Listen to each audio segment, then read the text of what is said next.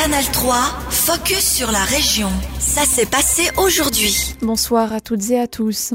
Dernière ligne droite pour le nouveau règlement de la ville de Bienne. Le texte est considéré comme la constitution de Bienne. Il a été présenté ce matin à la presse. Il fixe les principes de base concernant l'organisation de la ville, les compétences des autorités et la participation des ayants droit au vote. Le règlement en vigueur date de plus de 20 ans et a donc été révisé. Une commission spéciale a terminé son travail. La balle passe dans le camp du Le salaire des conseillers municipaux devrait faire débat. Le Parlement avait décidé en 2016 de réduire ses salaires de 16%, 220 000 francs par an pour le maire, 200 000 francs pour le conseiller municipal.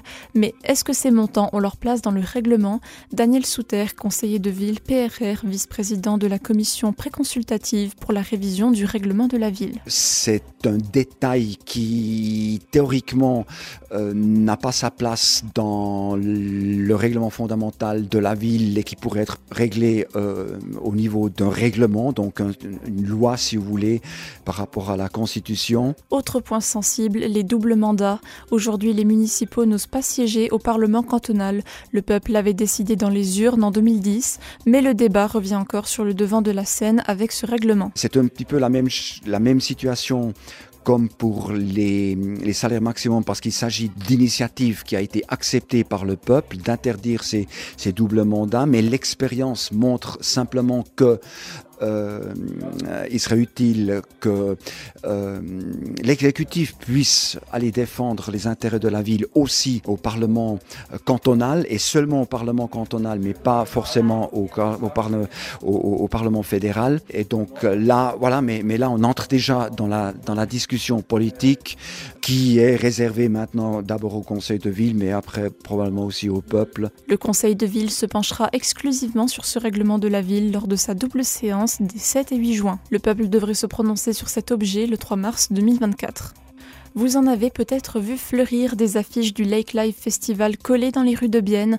Le problème est que certaines de ces affiches ont été collées sans autorisation sur des façades ou des vitrines avec du simple scotch, une pratique en soi répréhensible, mais qui ouvre surtout un débat plus vaste sur la question des possibilités d'affichage en ville de Bienne. Josette Sédou. Oui, l'affichage sauvage pratiqué par la société Eventra qui gère le Lake Live Festival pose plusieurs questions. Alors, l'affichage sauvage existe de toute façon, hein, mais quand on est une structure qui reçoit des subventions de la ville de Bienne, comme c'est le cas du Lake Live, doit-on donner l'exemple et être irréprochable C'est notamment une des questions que ça soulève. Alors au-delà de ça, y a-t-il assez d'espace d'affichage et de publicité en ville de Bienne? Apparemment non, ou des espaces trop chers pour les sociétés culturelles locales. Seulement 12 colonnes tournantes sont mises gratuitement à disposition des institutions culturelles et 22 surfaces de format A4 sont éparpillées sur le territoire de la ville. Quelles options, sinon pour les institutions culturelles qui n'ont pas trouvé de place? Eh bien, la société It's Time To est la seule compétente à Bienne dans des prix abordables pour les acteurs culturels. De leur côté, les panneaux lumineux de la Société Générale d'Affichage sont apparemment impayables. Ça serait aussi un problème de concurrence à Bienne. Trop peu d'offres et des prix trop élevés pour les organisateurs. Merci Josette. À noter encore que la population biennoise votera le 18 juin sur la révision totale du règlement sur l'affichage de publicité en ville de Bienne des chèvres à la rescousse d'un pâturage, une action de revalorisation du pâturage du Cras à Crémine, riche en biodiversité, a été symboliquement lancée aujourd'hui. Divers acteurs prennent part au projet. La commune, la famille propriétaire des terres, ProNatura et le service de promotion de la nature du canton de Berne. Objectif, limiter l'embroussaillement de cette parcelle avec l'aide d'un troupeau de chèvres. Les explications du responsable de ce projet chez ProNatura, Quentin Colère. C'est un pâturage d'environ 14 hectares qui s'est fortement embroussaillé, donc ça veut dire qu'il y, a les épines noires, les ronces, les arbres qui ont commencé à, envahir en fait ce pâturage. Et après trois ans de discussion et ce genre de choses, on, a pu monter avec le service de la promotion de la nature, la commune et des agriculteurs du coin un projet avec des chèvres. Donc en fait, on a dû réaménager tout l'enclos pour que les chèvres puissent rester dedans. On a fait quelques mesures mécaniques parce que l'embroussaillement était tellement fort qu'il fallait donner un peu de la place aux chèvres. Et maintenant, en fait, aujourd'hui, on lance pour la première fois les chèvres dans le pâturage.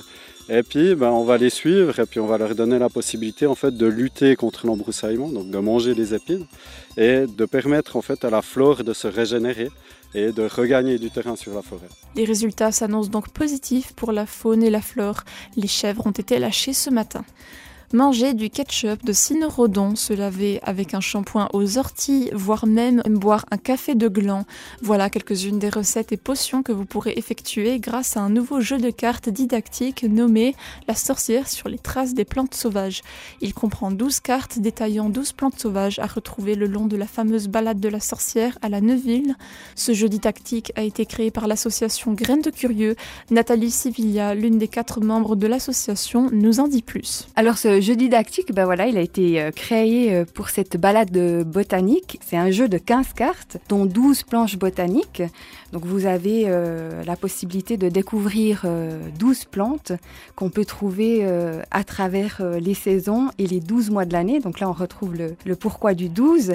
Et puis trois cartes introductives qui vont nous expliquer un petit peu ce milieu ou ce royaume ou cet habitat de la sorcière. Et on va découvrir un petit peu ces us et coutumes, les us et coutumes de cet être euh, enchanteur qui va au fil des saisons nous présenter des plantes. Et puis euh, à travers les plantes on va euh, reconnaître par exemple ben, qu'on peut utiliser ces plantes, enfin en tout cas que la sorcière va utiliser ces plantes pour par exemple avec l'ortie se laver les cheveux, elle va fabriquer un shampoing et pour pouvoir se laver les cheveux, elle va utiliser ces différentes plantes pour son quotidien, pour soit se soigner, soit en faire des potions magiques ou des recettes assez intrigantes. C'était un extrait de Nathalie Sivilla, membre de l'association Graines de Curieux à l'origine du jeu de cartes didactique La sorcière sur les traces des plantes sauvages. Une balade botanique familiale est organisée samedi de la semaine prochaine. Son interview complète est à retrouver sur notre site ajour.ch. Canal 3, focus sur la région. Aussi disponible en podcast sur Spotify et Apple Podcast.